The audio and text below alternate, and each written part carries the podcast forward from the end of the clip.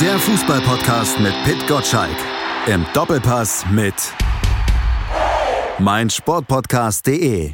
FIFA Pitch, der Podcast hier auf meinsportpodcast.de mit Malte Asmus, aber vor allem mit Pit Gottschalk. Hallo Pit.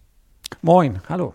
Wir kommen zum zweiten Teil des großen Interviews von Fever Pitch von Pit Gottschalk mit Matthias Sammer. Haben im ersten Teil ja schon viel über seine Karriere als Spieler gehört. Auch dass nach dem großen Erfolg, dem Champions League Titel mit Borussia Dortmund 1997 dann ja der schnelle karrieretechnische Absturz kam, diese karrierebeendende Verletzung von Matthias Sammer aufbrach, die ihn dann auch zwang, im Alter von nur 32 Jahren seine Karriere zu beenden. Da setzen wir gleich ein mit dem zweiten Teil unseres Interviews, wenn es dann um die Trainerkarriere von Matthias Sammer ging.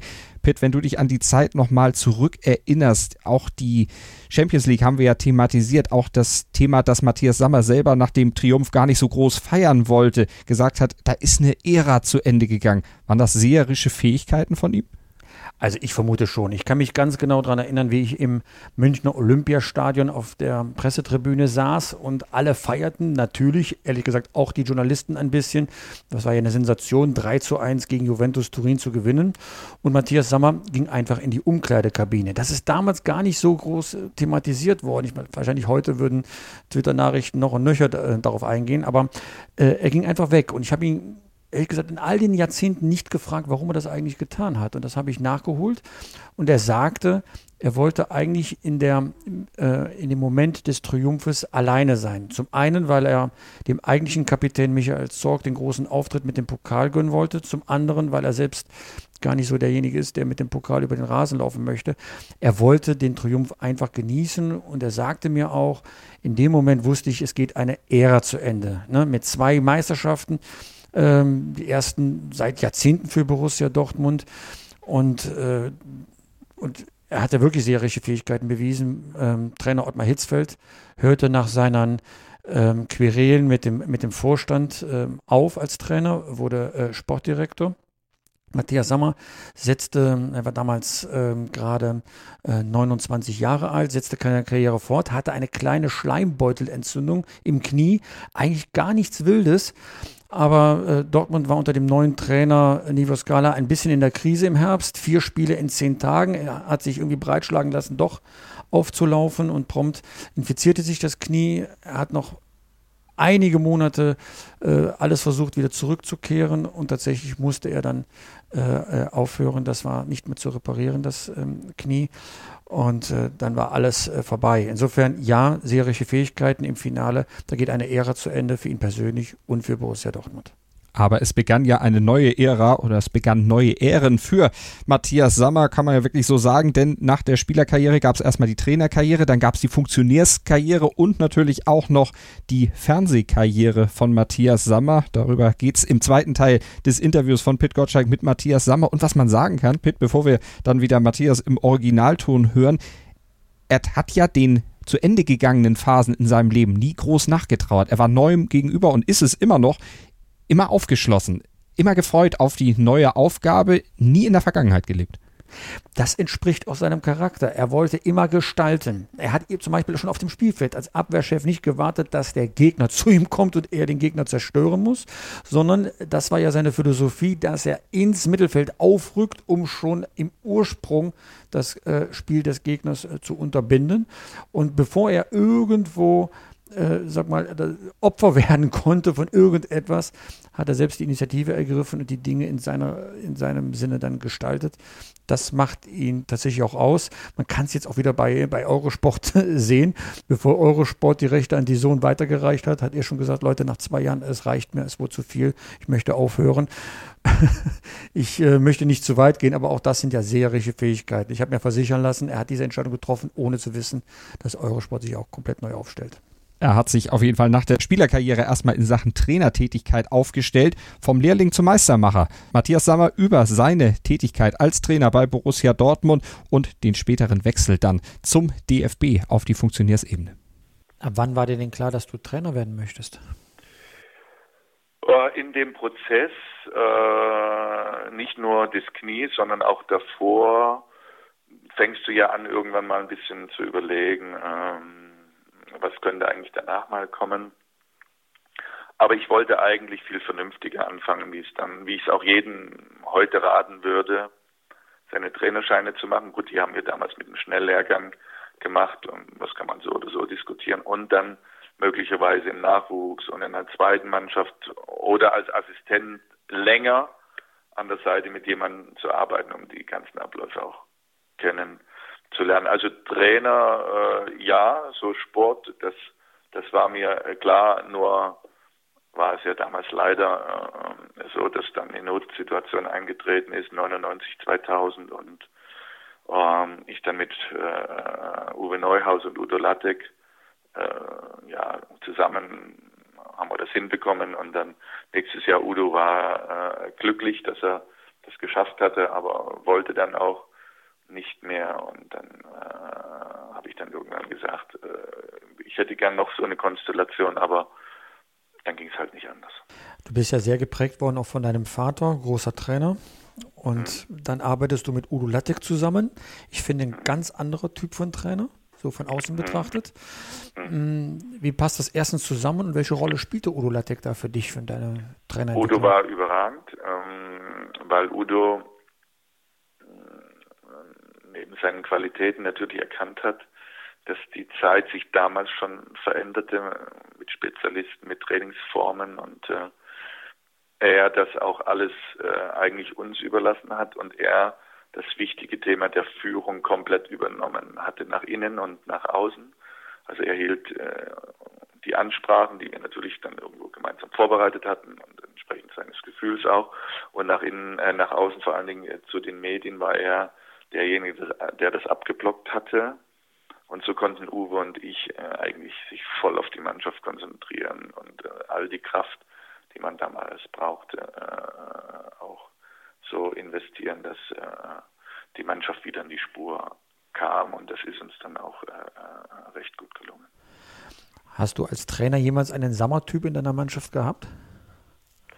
So einen anstrengenden Kerl? als, als Trainer, ähm, nein, ich, ich, ich, ich, letztendlich war ich fünf Jahre oder fünf, ein Vierteljahr ähm, Trainer und, und äh, es gab immer unterschiedliche Typen und äh, deshalb, also die Vergleiche, mal unabhängig zu mir selber, habe ich sowieso nie äh, gemocht und, äh, deshalb ähm, kann ich das gar nicht so richtig beantworten. Mhm. Warum hast du denn dann nach relativ kurzer Zeit schon so früh aufgehört als Trainer? Äh, weil ich äh, mich eigentlich äh, äh, nach den vier Jahren Dortmund schon weiterbilden wollte, aber dann kamen die Stuttgarter und äh, letztendlich mit der Vorgeschichte äh, von 90 bis 92 Stuttgart habe ich dann, mh, mm, ja, äh, obwohl wir Fünfter geworden sind, äh, das danach gemacht, was ich eigentlich schon vorher machen wollte. Äh, nochmal viele theoretische Grundlagen mir anzueignen. Habe damals Carsten Schumann äh, dazu genommen, äh, mit dem ich dann äh, ja bis heute mich austausche, beratschlage, äh, wohin entwickelt sich der Fußball, äh, was sind die stabilen Faktoren aus der Vergangenheit, was muss man für die Gegenwart beachten. Aber du musst ja im Fußball auch immer nach vorn denken. Äh, Nachwuchsfußball noch viel mehr. Was ist in äh, sieben, äh, acht Jahren äh, denn vonnöten, auch im Einfluss dessen, was dann die heutigen Nachwuchsspieler dann bringen müssen. Ein bisschen kürzer gedacht natürlich äh, äh, die aktiven äh, Fußballer und diesen Austausch und diese Grundlagen äh, waren wichtig, die dann zu legen. Das habe ich äh, mir nochmal in einem knappen Jahr angeeignet. Und dann kam eben die Möglichkeit, Sportdirektor im Verband zu werden und den Fußball nochmal besser kennenzulernen, war der große Reiz. Deshalb habe ich das gemacht und äh, hatte auch nicht mehr das Bedürfnis, äh, äh, wenn ich nicht so eine interessante Aufgabe hätte machen können, dann ja. Aber ansonsten war das hochinteressant und hochspannend und, und äh, ja, auch sechs, ein Vierteljahr äh, eine wunderbare Zeit. Ja, aber mir ist trotzdem nicht ganz klar, wieso man plötzlich vom Rasen in so eine Teppichabteilung geht. Ob das ist eine Autoflexschneise? Ist ja nicht, ist ja nicht so. Mhm. Teppichabteilung äh, bedeutet ja äh, grundsätzlich, wenn man glaubt, äh, dass äh, nur die theoretischen Grundlagen äh, ähm, jetzt und äh, man nur im Büro sitzt, äh, abzuhalten. Das ist das übrigens, was ich bis heute versuche äh, den Sportdirektoren, nicht den Manager. Manager ist eine andere Position. Manager hat viel mehr äh, damit zu tun, ähm, äh, zu organisieren, theoretischer Natur, Vertragswerk, Vertragsgespräche. Aber er ist ja letztendlich nur ein Bestandteil sportlicher Entscheidungen. Äh, Sport eines Trainers und wie auch immer, wie man letztendlich aufgeteilt ist. Und äh, der, der, der Sportdirektor schon zu Verbandszeiten äh, war viel äh, praxisorientierter im Austausch äh, mit den Trainer, Rückmeldung im Training zu sehen, nicht unmittelbar auf dem Platz zu stehen. Das hat mich auch nie gereizt, aber mit den Trainern äh, über verschiedenste Formen äh, von Führung, äh, äh von Training, äh, von Erfolgsmechanismen äh, sich auszutauschen. Das war super und viel, viel äh, natürlich auch theoretischer Natur, weil du musst natürlich auch äh, Richtlinien äh, äh, vorgeben. Aber diese Mischung zwischen Theorie und Praxis äh, war, war eigentlich auch dann in Verbindung weiter zur Bayernzeit, äh, was ich ja dann äh, zehn, über reichlich zehn Jahre gemacht hat. Äh, das war neben äh, der Situation als Spieler, Trainer auch schön, aber es war super. Aber ich habe mich immer schwer getan, mir vorzustellen, wie du bei den Landesverbänden unterwegs bist und in den Kultusministerien, um von deinen Ideen, sag mal, Überzeugungsarbeit abzuliefern. Ja, aber ist ja nur, machst du einmal im Jahr. Jetzt hat es ja 365 Tage, bist du einmal da und versuchst äh, wichtige Grundlagen und die beginnen ja nun mal im Kindergarten. Das habe ich ja damals immer gesagt.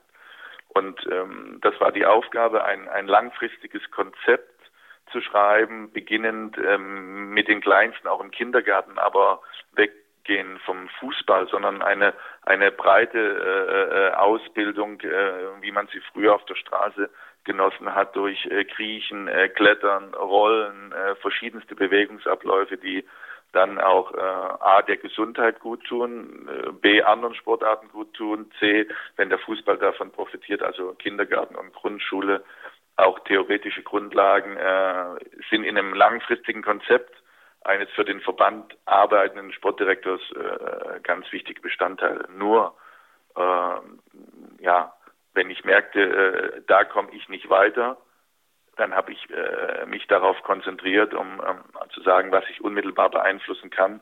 Und das war die Aufgabe dann im U-Bereich in Verbindung mit den Clubs dort stärker zu wirken. Äh, Im, im, im, im, äh, bei den Nationalmannschaften der Einfluss mit den Trainern war ja ein direkter und damit der Austausch fantastisch. Eigentlich auch das Schönste, aber letztendlich auch mit den Clubs immer wieder zu wissen, als Verband bist du verpflichtet, Impulse ähm, äh, äh, zu, äh, zu vermitteln, auch in Verbindung zu den Clubs, aber du kannst nicht alles äh, vorschreiben. Und deshalb wusste ich, äh, dass gewisse Prozesse, manche haben ein bisschen länger gedauert, manche, da ging gar kein Weg rein, aber unmittelbar an den Nationalmannschaften zu arbeiten, das ging ja immer. Und das war große Motivation, Herausforderung und Freude. Ein Satz aus dieser Zeit hat mich wirklich geprägt von dir, der ist mir in Erinnerung geblieben, auch für die Erziehung meines Sohnes. Du hast damals gesagt, ähm, die Kinder werden nicht dicker, weil sie falsch essen, sondern weil sie sich weniger als vorher bewegen. Mhm. Würdest du da heute auch zu stehen noch zu diesem Satz? Ja, natürlich. Äh, äh, letztendlich die Bestandteile der Veränderung der Gesellschaft äh, und die sogenannten Einflussfaktoren äh, äh, zu Hause zu hocken, äh, vor dem Computer zu hocken, immer gefahren ähm, äh, zu werden zur Schule, zum, äh, wenn es dann schon Sport ist, Training, ähm, ist ja ganz klar. Und äh, deshalb war ich immer ein bisschen äh, traurig, dass man nie verstanden hat, äh, dass ich, äh, äh, wenn man körperliche und geistige Entwicklung als Auftrag einer Gesellschaft sieht, dass in den Kindergärten zum Teil äh, fast gar kein Sport oder einmal die Woche ein bisschen Sport mit der Ausrede, dass man keine Räumlichkeiten zur Verfügung hat, eigentlich äh, äh, vernachlässigt hat. Und das ist ja bis heute der Fall. Für mich gehört heute äh, äh, im Kindergarten die Sportstunde, das sind es 45 oder 60 Minuten, unabhängig der Räumlichkeiten, weil äh, Kriechen, äh, Krabbeln, äh, Rollen kann ich in den kleinsten äh, balancieren. Äh, es geht ja nicht äh, äh, um viele Momente. Äh, äh, und dann aus dem Kindergarten in der Grundschule, wo es zwei oder drei Stunden Sport die Woche gibt, ist das einfach ähm, äh, nochmal mit der Veränderung des Computers und äh, der Ansprüche, Auftrag der Gesellschaft, wenn ich täglich den Geist fordere, haben die alten Griechen schon gesagt, gilt es auch täglich den Körper zu fordern. Und das findet ja nun mal logischerweise nicht statt. Wie auch immer man das organisiert. Und es geht grundsätzlich in diesen Gedankengängen bitte ja gar nicht um Leistungssport, sondern es geht als Verantwortung äh, für die, die Gesellschaft. Und wenn daraus Sportler entstehen, weil sie das Talent mitgebracht haben, die Freude, die Begeisterung und den Willen, das zu tun, prima. Aber es äh, geht doch darum, eine gesunde Gesellschaft äh, zu entwickeln, wo es gar nicht um Leistungssport geht, sondern das Gefühl, dass Körper und Geist immer in der Balance gefordert werden müssen. Und das ist, glaube ich, äh, was die alten Griechen eben schon festgestellt haben und bis heute Bestand hat. Und leider so schlecht umgesetzt wird von dieser Gesellschaft. Mein Sportpodcast.de ist Sport für die Ohren. Like uns auf Facebook.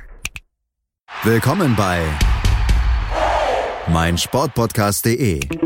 Wir sind Podcast. Wir bieten euch die größte Auswahl an Sportpodcasts, die der deutschsprachige Raum so zu bieten hat.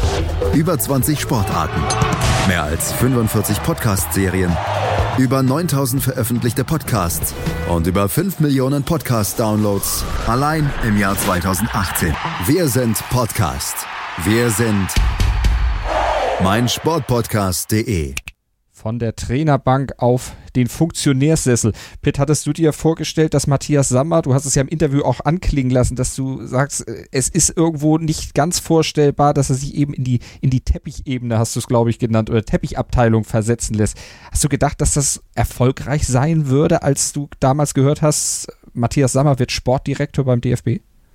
Hm, soweit habe ich ähm, eigentlich gar nicht ähm, gedacht, muss ich äh, zugeben. Ich hatte Matthias Sammer immer als Emotionsmonster kennengelernt. Also der lässt sich auf dem Bökelberg äh, mal, die Stirn tackern, weil er so blutet und weiterspielen möchte, um das Spiel zu gewinnen. Also wirklich äh, ein Mensch, der auf dem Rasen alles gibt als dann die Nachricht kam, dass er Sportdirektor wird, übrigens äh, nicht herzlich empfangen von Jürgen Klinsmann und Oliver Bierhoff damals, mh, hm, da hatte ich ähm, mir allenfalls den Gedanken erlaubt, irgendwie klingt das logisch. Warum? Weil sein Vater Klaus Sammer auch schon so einer war, der in öffentlichen Statements über den Tellerrand hinaus gedacht hat. Also nicht nur, wie kann ich das nächste Spiel gewinnen, sondern wie kann ich den Fußball weiterbringen. Und es reicht ein Gespräch mit Matthias Sammer, und das habe ich damals geführt, um zu verstehen, dass er da äh, das Ganze dann als die Aufgabe, als Rolle seines Lebens angenommen hat. Nämlich, er hat so viele Dinge entdeckt, über die sich sonst keiner Gedanken macht. Bewegungsarmut bei Jugendlichen, ähm, Aufnahme von Fußball im Schulprogramm. Das sind Themen, die hat er vorangetrieben und dann auch den Leuten klargemacht, bis hin auf Landesebene, dass Fußball auch eine gesellschaftliche Aufgabe ist, wenn man Leistungssport eben auch als Element verstehen möchte, das unsere Gesellschaft äh, besser macht. Und äh, wie gesagt, manchmal ist man überrascht dann von der Entscheidung und wenn man sich hineindenkt, dann findet man das alles äh, logisch. So war es auch in diesem Fall und ich glaube, das kommt in seinen Ausführungen auch ziemlich deutlich äh, zum Ausdruck. Und der nächste logische Schritt war dann natürlich der Schritt zum FC Bayern. Für ihn ja auch was, was er immer im Hinterkopf hatte, was man aber so in der Öffentlichkeit gar nicht erwartet hätte. Ja, da muss ich sagen, FC Bayern hat äh, schon überrascht, einfach deswegen, äh, dass er Trainer wurde beim VfB Stuttgart, logisch, da hat er gespielt. Dass er Trainer wurde bei Borussia Dortmund, logisch, da hat er gespielt. Der Bezug zu Bayern München war ja eher kontrovers. Das war ja die Mannschaft, die man immer äh, stoppen wollte. Er hatte damals mehrere Angebote, äh, ins Management einzusteigen. Wir erinnern uns, er hat auch schon mit äh, dem Hamburger SV gesprochen. Und ich vermute, und ich betone, es ist eine Vermutung, dass er damals schon den Anruf bekommen hat von Uli Hoeneß, warte mal mit dem HSV, wir haben da andere Pläne mit dir. Und da er äh, München sehr mochte, hat sich das dann in diese Richtung ähm, entwickelt. Er ist bei Bayern München eingestiegen und wie der Zufall es wollte, wahrscheinlich war es kein Zufall, sondern tatsächlich auch, ähm, sag mal, äh, seinen Fähigkeiten zu verdanken, begann da die unglaubliche Siegesserie äh, von Bayern München mit dem Trippelgewinn und den sieben Meisterschaften in Folge, auch wenn er nicht alle mehr äh, im, als Sportdirektor dann oder als Sportvorstand in dem Fall dann auch äh, miterlebt hat. Weil er nämlich aus gesundheitlichen Gründen vorher aufhören musste. Aber wir hören erstmal Matthias Sammer im Interview mit Pit Gottschalk über seine Zeit bei Bayern München. Du machst dir so viele Gedanken über diese gesellschaftliche Entwicklung. Das kommt jetzt auch richtig, richtig gut raus, gerade in, dein, in deinen Ausführungen. Wieso geht man dann in den Vorstand des FC Bayern? Oh, das war äh, äh nach sechseinviertel Jahr äh, DFB mit der zweiten Vertragsverlängerung ähm, mit Wolfgang äh, Niersbach und, und, und äh, auch vorher mit Theo Zwanziger war für mich äh, irgendwo äh, nochmal der Reiz FC Bayern. Äh, dann auch frühzeitig kriegte ich mal direkte äh, beziehungsweise indirekte Signale, dass da möglicherweise mal ähm, etwas äh, entstehen könnte. Und das war eigentlich das Einzige, äh, wo ich in der Vertragsverlängerung mit dem Verband äh, darum gebeten habe, dass wenn Bayern München kommt, äh, dass ich dafür bitte äh, eine Klausel haben kann, die wir dann mündlich gehalten haben, äh, äh damit äh, auch äh, nicht zu viele das mitbekommen. Ähm, das war nochmal sehr, sehr reizvoll und für mich letztendlich auch ähm, so, wo ich heute mit meinen Gedanken stehe, dass der FC Bayern mit eben auch der Kraft und, und, und, und der Power ähm, nochmal wirklich äh, Reizpunkt war auf der einen Seite und gleichzeitig äh, ähm, äh, ich es überhaupt nicht missen möchte und es schön war, ähm, die Zeit und äh, äh Bayern eben der einzige Bestandteil war eine einer möglichen äh, oder eines möglichen Verlassen des Verbandes. Aber was macht so ein Sportvorstand? Welchen Einfluss hat man denn da überhaupt? Äh, den, den äh, man letztendlich äh, entsprechend seiner Position, seiner Benennung, aber gleichzeitig in der Organisationsform des Clubs auch anerkennen muss. Und für mich ging es darum, ähm, 2012 äh, erst einmal, äh, nachdem Dortmund die Nummer eins national war und man international gerade äh, an Chelsea im Finale daheim verloren hatte, ähm, eigentlich darauf zu schauen, um das rein Sportliche so schnell wie möglich in den Begriff zu bekommen. Äh, Jupp Heynckes damals äh, zu unterstützen, zu helfen, auch äh, zu stabilisieren. Es gab ja durchaus kritische Töne damals, ob er äh, weitermacht oder ob er der richtige Trainer ist. Äh, das war der erste Punkt. Der zweite Punkt war hierarchisch eine Mannschaft zu stabilisieren, die zu dem Zeitpunkt äh, Loser-Generation genannt wurde. Bitte nicht vergessen und gleichzeitig sich zu integrieren in einem System, was geprägt von Uli Hoeneß und Karl-Heinz Rummenigge war, um dort genau zu wissen, welche Nischen kann ich finden, um meine tägliche Arbeit äh, zu absolvieren, um gleichzeitig darauf zu achten, der Einfluss der Prägung des Vereins dort äh, äh gute Gedanken mit einzubringen. Zum ersten Punkt, Einfluss zur Mannschaft, täglich mit ihr zu arbeiten, die Führungsspieler Lahm, Schweinsteiger und Neuer herauszukristallisieren, ganz sukzessive äh, dort äh, ihre Position zu stärken in Verbindung äh, zum Trainer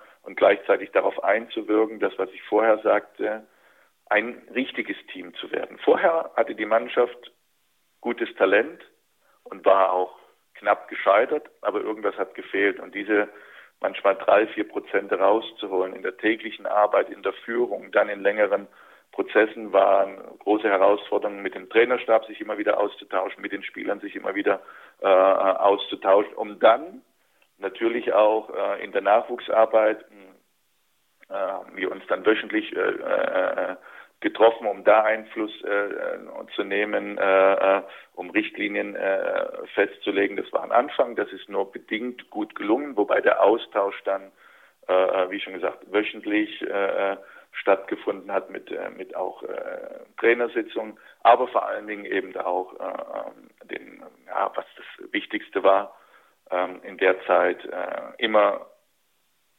darauf zu achten, ob sich alles in richtige Bahnen, äh, äh, in den richtigen Bahnen sich bewegt. Das macht ein Sportdirektor. Und darüber hinaus in Einfluss zum Verein hatten wir auch genügend äh, Sitzungen, wo wir diskutiert haben, Transfer, äh, Trainerkonstellationen. Wir hatten ja damals im ersten Jahr Jupp Heynckes, dann kam Pep Guardiola, zuletzt kam Carlo Ancelotti.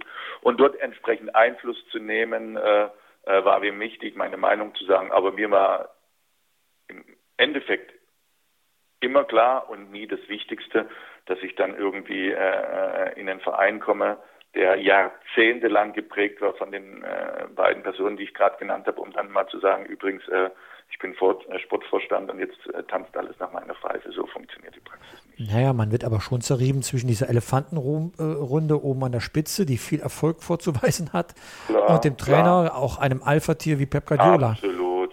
Ja. ja, aber letztendlich bleibt doch als Bestandteil der Geschichte vier Jahre Bayern die erfolgreichste äh, Zeit der Epoche. Äh, der Club ist äh, sehr, sehr alt, hat einmal das Triple gewonnen und letztendlich, äh, wie groß oder wie klein äh, mein Anteil war, daran ist doch egal.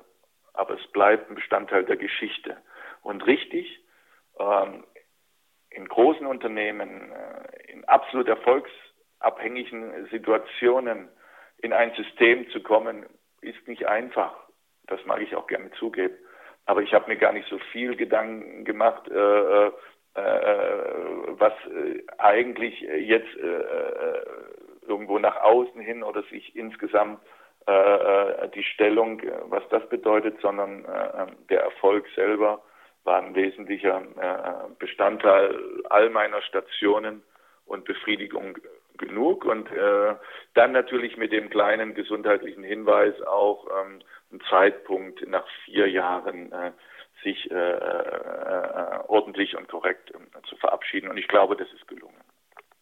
Aber ähm, hast du das Gefühl, dass deine Leistung, die ja durch Fakten unumstritten ist, durch Uli Hoeneß genügend gewürdigt worden ist hinterher? Äh, also eins ist doch auch klar, ähm, es gibt immer äh, den kurzfristigen Abstand wo man immer darauf achten muss, was bedeutet das jetzt für das grundsätzliche äh, Unternehmen. Und da muss man die eigenen Situationen entsprechend stärken und nicht die stärken, die das Unternehmen verlassen haben. Das ist eine logische Konsequenz für den eigenen Verein und auch die Verantwortung. Und äh, mit jedem Jahr mehr äh, ähm, ist es auch nicht so wichtig, äh, was geäußert wird, sondern was faktisch sich darstellt. Und äh, wir haben, also ich persönlich kann, kann nur sagen, ein, ein, ein wirklich gutes Verhältnis äh, ähm, äh, mit, äh, mit Uli und auch mit Karl-Heinz. Fakt ist, dass sie die beiden die unumstößlichen, jahrzehntelang geprägten Chefs sind und gar keine Frage, und das sage ich mit ganz viel Respekt, das auch jeden Tag gerne äußern. 100% Sport. Jederzeit auf Abruf. Auf meinsportpodcast.de. Die komplette Welt des Sports. Wann und wo du willst. Sportplatz mit Malta Asmus und Andreas Thies. Täglich neue Podcasts aus der Welt des Sports. Von Airhockey bis Zehnkampf. Berichterstattungen, Interviews und Fakten. Sportplatz auf meinsportpodcast.de. Die Zeit von Matthias Sammer bei Bayern München in leitender Funktion kam dann zu einem jähen Ende. Pitt, im Grunde wie seine Sportkarriere, auch wieder gesundheitliche Gründe, die ihn gestoppt haben. Ist das irgendwo so die Lebenstragik des Matthias Sammer? Äh, Soweit würde ich jetzt äh, nicht gehen. Es ist ja alles in Ordnung. Ja? Und, und, Tragik, da klingt schon im Wort schon etwas drin, dass es dramatisch sei. Das war es nicht. Ne? Wenn ein Fußballspieler seine Karriere beendet, dann fällt er ja nicht in ein soziales Loch, zumindest nicht in den meisten Fällen, schon gar nicht äh, Matthias Sammer. Ähm, er ist immer noch Herr des äh, eigenen Handelns. Insofern ähm, würde ich nicht von einer Tragik sprechen, sondern es ist ein neuer Lebensabschnitt und er ist ziemlich stolz darauf. Er legt größten Wert darauf, dass sich als Systemversteher äh, tituliert sieht. Warum Systemversteher? Weil er sagt, ich habe alles gemacht im Fußball. Es kann mir keiner mehr etwas vormachen. Ich kann mich in die Rolle eines jungen Spielers versetzen, eines erfahrenen Spielers, eines Funktionärs, eines Managers. Insofern kann er für sich beanspruchen, dass er wie kein anderer ähm, den Fußball versteht. Ähm, und das wird auch übrigens von, von seinen äh, ehemaligen Mitspielern auch so geschätzt. Oliver Kahn hat mir gesagt, es versteht keiner mehr vom Fußball als Matthias Sammer. Ich glaube, das schmeichelt ihm auch ein, ein, ein bisschen. Und äh, ich bin ganz gespannt, wie er, sag mal, seine Einsichten dann in Zukunft einbringen wird. Im Moment ist er ja nur in Anführungszeichen ein Berater von äh, Borussia Dortmund. Aber ich glaube, er hat dem deutschen Fußball noch viel mehr zu geben. Und er ist ja noch wirklich äh, sehr, sehr jung mit ähm, 51 äh, Jahren, äh, bald 52 Jahren. Äh, da wird man noch einiges von ihm erwarten können. Und man hat vor allen Dingen auch bei Eurosport in den letzten zwei Jahren ja einiges vom, von ihm gehört, auch von ihm erwartet. Und über diese Zeit und auch über seine Gesundheit spricht er jetzt im letzten Teil des Interviews von Matthias Sammer mit Pit Gottschalk. Und weder war die Gesundheit dir dazwischen gekommen in der Phase? Ja. Verzweifelt man dann? Nee. Nee, weil äh, es ist ja immer eine Form dessen, was, äh, was auch gewisse Ursachen sind. Und irgendwann trifft man ja immer Entscheidungen äh, für sein Leben, entsprechend seiner eigenen Denkweise, seiner eigenen äh, Persönlichkeit. Und ich hatte damals ähm, das Gefühl, äh, ähm, es ist auch an der Zeit, äh, äh, möglicherweise wieder äh, etwas anderes zu machen, ein, ein bisschen zu pausieren, um zu sehen, was, was ist der nächste Schritt. Punkt eins und Punkt zwei ist, dazu muss man ja wissen, dass ich ähm, ähm, damit äh, genetisch äh, bin ich äh, vorbelastet mit, mit diesen kleinen winzigen Gerinnsel, weil ich das kleine Löchlein, was ich am Herzen habe, was übrigens äh, rund fünf Prozent der Menschen haben, die meisten wissen es äh, gar nicht, weil das embryonal bedingt ist, mit der Nabelschnur verbunden im Mutterleib, sich dann in der Entwicklung schließt. Bei mir hat sich es nicht geschlossen. Das hat man noch nicht mal erkannt, als ich Spieler war äh, ähm, und, und, und Hochleistungssport betrieben habe. Und äh, deshalb, äh, nein, ist das ja auch ein Punkt, wo du dann äh, später selber darauf achtest. Äh, äh, natürlich, wenn du älter wirst, mehr denn je auf sich auch zu achten. Das kann man tun, muss man nicht tun, mache ich aber. Aber letztendlich ähm, war das ja auch ähm, äh, etwas, das hätte mir schon und äh, äh, manchen Menschen ist es ja auch schon mit 15, mit 20 passiert, da hätte es auch schon passieren können. Musst du täglich Medikamente nehmen dagegen? Äh, ja, ja, ja. Entweder äh, ich lasse das jetzt irgendwann äh, schließen.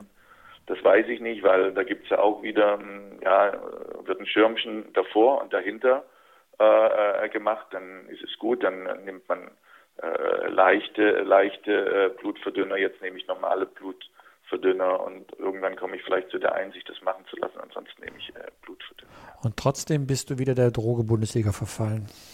Danach. Äh, bedingt. Eurosport war schon anstrengend. Hast du ja jetzt auch gerade in einem großen ja, Interview ja, absolut, beim Sportinformationsdienst gesagt. Aber äh, ist ja nicht zu vergleichen mit äh, ähm, äh, mit dem Gedankengut, was du in der verantwortlichen Position eines Clubs hast. Äh, das ist nicht zu vergleichen. Aber der Fußball selber und die Liga werden irgendwo mich immer äh, auch ein Stück weit begleiten. Ja klar, dafür ist die Liebe zu groß. Fällt das so schwer loszulassen?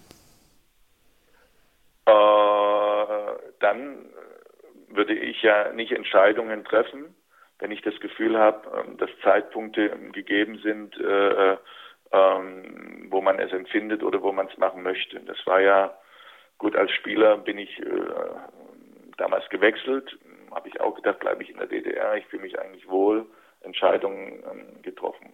Ich konnte nicht beeinflussen, damals mein Karriereende, aber ich bin dann ähm, auch Trainer geworden und dann selber zu entscheiden, so jetzt Weiterbildung, danach äh, so. Ich habe ja immer Entscheidungen irgendwo getroffen, wie äh, äh, dann auch jetzt, äh, um zu sagen, mh, hm, oh, das bewegt sich in den 250er Tagen im Jahr, das wollte ich eigentlich nicht. Zwei Jahre äh, hat man hat man irgendwie versucht, auch aufgrund der fantastischen Voraussetzungen, die Eurosport auch geboten hat, äh, das zu prägen. Aber ich will jetzt nicht mehr das Perfektionistische. Ich glaube auch, dass es wieder neue Impulse nach den zwei Jahren für den Sender geben äh, muss, äh, nach dir selber zu schauen. Ich habe in der Zeit ähm, auch familiär gibt es Veränderungen. Drei Kinder. Der Jüngste hat gerade Abi gemacht, also ist fast auch in der Selbstständigkeit. Äh, schon die beiden anderen äh, ja sowieso. Ähm, das ist der eine Punkt. Ich bin sehr gerne äh, in Mallorca, das ist bekannt, äh, um das Leben ähm, zu fühlen, zu empfinden. Wie ist es? Ähm, gibt es noch andere Themen? Äh, ja, und äh, deshalb äh, treffe ich zu gewissen Zeitpunkten immer ein paar Entscheidungen. Äh, äh, ja. Aber ich will Fußball nicht loslassen. Fußball ist ein Bestandteil der großen Liebe, genauso zu meiner Familie. Und es würde ja bedeuten, äh, das, was ich liebe, ja, Liebe kann auch mal erkalten, das ist richtig, aber das Gefühl habe ich nicht. Und wie auch immer äh, geht es ja jetzt um die Häufigkeit. Und ich bin in Dortmund nicht operativ angestellt, habe Eurosport mit der großen Verantwortung, das auch immer wirklich so zu transportieren, jetzt äh, beendet. Äh, habe Adidas noch als Partner GoKicks mit ein paar Jugendlichen. Das habe ich immer gesagt, dass ich das gerne mache. Und wie sich das in der Intensität weiterführen wird, werde ich jetzt äh, selber beobachten. Warst du selbst überrascht vom Erfolg bei Eurosport? Wie gut das angekommen ist? Ja, weil ich äh, ja immer äh, versucht habe, mh, einerseits den Fußball zu erklären, warum was möglicherweise zustande kommt, um gleichzeitig äh, äh, aber zu den Clubs nicht das Gefühl denen zu geben, äh, ich weiß alles, ich kann alles, sondern habe versucht, Erklärungen zu finden, wie man es machen kann. Habe nicht versucht, äh, äh, da als Besserwisser aufzutreten. Deshalb waren die Clubs auch, äh, äh, ja klar gab es ein, zwei Mal, aber grundsätzlich äh, war das äh, mit den Clubs sehr, sehr gut. Das war mir wichtig, war aber nicht alles. Aber ich wusste noch nicht, wie reagieren die Zuschauer darauf? Ist das zu kompliziert? Äh, ähm, wie, wie, wie kann ich das empfinden? Und, und äh, das, das war für mich völliges Neuland und ich wusste gar nicht, äh, wie, das, äh, wie das ankommt. Ja. Mhm. Ich habe mich mit Jan Henkel lange unterhalten. Er sagte, er selbst hat geglaubt, viel Ahnung vom Fußball zu haben und hat trotzdem dann bei dir Anschauungsunterricht bekommen. Das werdet ihr selbst auch gesagt haben. Mir am Fernseher ist es ähnlich gegangen. Und ich war äh, nicht überrascht, dass das gut ankommt. Es war halt neu und die Leute waren neugierig.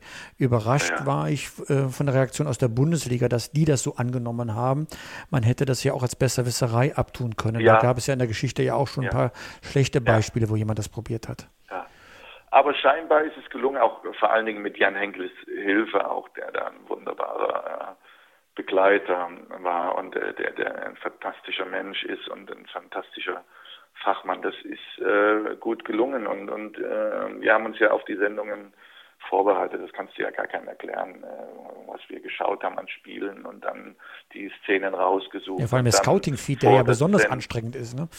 Dann, ja, ja, und dann vor der Sendung noch äh, da und wie auch immer. Äh, das war äh, äh immer sehr, sehr wichtig und, und, und diese Chemie und Balance, äh, äh, wo ich immer gesagt habe, Jan, da musst du auch drauf achten, du führst mich in dem Moment. Äh, äh, ja, Fußball äh, äh, ähm, kann ich dir vielleicht auch das ein oder andere noch mitgeben, aber du musst immer darauf achten, dass wir äh, ähm, äh, nicht, nicht auftreten, also wüssten wir alles, sondern wir müssen versuchen, die Dinge zu erklären, dass äh, die Leute sich reinversetzen können. Das ist unsere Aufgabe. Und da hat er einen großen Einfluss mitgehabt. Und der Sender äh, Pitt, das war ja auch, ähm, der Sender hat uns auch den Platz dafür mhm. gegeben. Ja, muss man sagen. Muss man sagen. Aber Matthias Sammer führen, der arme Jan Henkel. Sag mal, wie groß war denn der Interessenkonflikt mit Borussia Dortmund dann? Äh, eigentlich nicht groß. Äh, sicherlich, es gab einmal nach dem Augsburg-Spiel einmal eine Konstellation und die haben wir dann auch so diskutiert, wie wir jetzt äh, die ein und ein Vierteljahr ist es ja jetzt zusammen, wie wir es immer äh, gemacht haben, ganz offen und, und äh, äh, dann äh, äh, waren die natürlich nicht happy, weil die dann drei Tage erklären mussten, äh, wie auch immer und rum und um und und äh, äh, äh, wenn ich da mal äh, Kritik geäußert hatte. Nur ich hatte auch vorher äh, Kritik geäußert, äh, auch manchmal so ein bisschen antizyklisch und so und dann äh, äh, war das aber gegen Augsburg, weil ich äh, ich habe das Spiel eigentlich auch in der Sendung vorher vorausgesagt, wie es kommen wird. Und das Schlimme ist, dass es genauso gekommen äh, äh ist und, und äh, äh, habe dann die Dinge ein bisschen kritischer äh, ähm, gesehen und wusste, dass da eine große Chance äh, verpasst war. Aber das Schöne ist und grundsätzlich an, an der Runde, wie wir diskutieren, dass das in einer Art und Weise, in einer Offenheit, in einer Ehrlichkeit und in einer Direktheit äh, geschieht. Äh, das hätte ich mir in meinen kühnsten Träumen nicht ausgemalt, äh, äh, dass wir dass wir, ja, dass das so wunderbar ist. Mhm. Der Aki Watzke rückt da nicht immer ganz mit der Sprache raus, ähm, welchen Einfluss du tatsächlich auf die Kaderplanung hast. Ähm, A, ist das richtig und B, ist die größte Stärke dieser Runde, die Führungsqualitäten von Aki Watzke, der sowohl, ja, das ist ja nicht so einfach, Sebastian Kehl, dazukommend als Leiter der äh, Lizenzspielerabteilung, äh, an Einfluss, an täglicher Führung, auch an strukturellen Denkweisen äh, für das Team, um das Team, auch in der Mannschaft. Das ist ja etwas, äh, was du moderieren und führen musst. Und gleichzeitig Michael Zorg, der ähm, äh, auch die ganzen Management-Themen, das Scouting und auch sein Einfluss, auch seine Aussagen.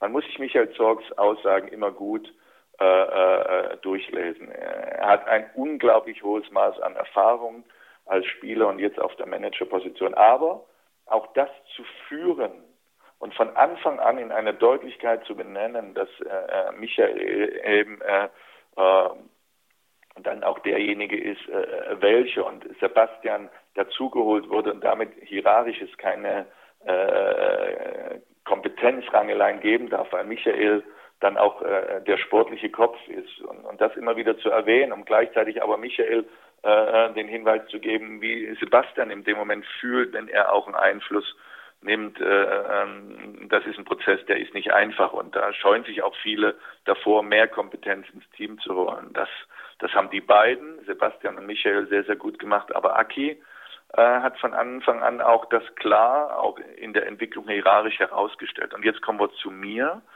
Und äh, meine Aufgabe ist es, äh, immer wieder Impulse äh, auch zu setzen, wenn äh, mir was auffällt, äh, in der Runde zu diskutieren. Nur die von vornherein Gegebenheit, wenn wir Kadersituationen äh, diskutieren und, und Entwicklungen diskutieren und Einflussveränderungen diskutieren, kommen eigentlich immer die Impulse entweder von Michael, äh, von Aki und ähm, auch Sebastian Kehl, der ja auch äh, äh, immer mehr darauf achtet, sind wir da noch perfekt aufgestellt, da noch in Verbindung dann mit Michael und Aki.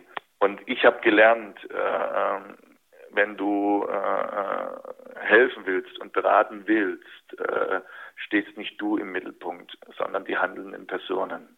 Und deshalb werde ich immer versuchen, entsprechend Einfluss zu nehmen, manchmal auch etwas reinzuwerfen, aber das gesamtstrukturierte Bild, was äh, der Verein vorgibt, äh, äh, äh letztendlich auch immer wieder zu lesen und äh, äh, da meine Gedankengänge einzufließen. Aber die wichtigste Aussage ist neben dem Inhalt die handelnden Personen haben das Sagen und sind die Chefs. Und ich bin ein Bestandteil, wenn ich ein bisschen helfen kann. Hm. Ich habe jetzt, als ich mich dann etwas intensiver mit, deinem, mit deiner Laufbahn beschäftigt habe, dann gemerkt, es gab tatsächlich vier Phasen. Spieler, Trainer, eine Art von Manager-Typ, ob du es jetzt Direktor ja, ja. nennen willst, aber Manager-Typ und jetzt ähm, Experte. Äh, zwei Fragen dazu. Was war so die schönste Zeit für dich, die schönste Phase? Immer die Spielerphase. Immer die Spielerphase, ah ja. Spielerphase ist fantastisch. Aber ich bin sehr stolz darauf, das, was ich als Spieler natürlich als Junger lernen konnte und dann reingewachsen bin. Wir haben über die ganzen, sagen wir mal, Wege gesprochen. Worauf ich sehr, sehr stolz bin, dass ich äh, dann auch im Nachhinein äh, mich mit Leuten umgeben habe und heute, glaube ich, ganz gut verstanden habe, wie sich sowas entwickelt. Von ganz nach unten nach ganz oben. Sportlich, aber letztendlich auch in Führungspositionen des Vereins. Also junge Spieler zu verstehen, alten Spieler zu verstehen, Führungsmechanismen innerhalb einer Mannschaft zu verstehen, einen Trainer zu verstehen, einen Sportdirektor zu verstehen, einen Sportvorstand zu verstehen, einen Vereinsvorsitzenden zu verstehen. Das kann ich alles, weil ich alles gefühlt habe. Und es wäre das Schlimmste, jetzt im nächsten Schritt, wenn ich all diese Erfahrungen einbringe, wenn ich vergessen würde, dass das Wichtigste ist, handelnde Personen zu unterstützen, größer zu machen, stärker zu machen, auch zu verbessern und gleichzeitig eine Chemie zu entwickeln, dass diese Leute spüren, dass ich für sie keine Gefahr darstelle. Das ist meine Aufgabe. Mhm. Ich habe versucht, diesen Phasen Etiketten zu geben. Dann sind mir so Etiketten so äh, ganz spontan eingefallen. Ähm, Motzki, Lehrling, Meistermacher, Mahner, Querdenker.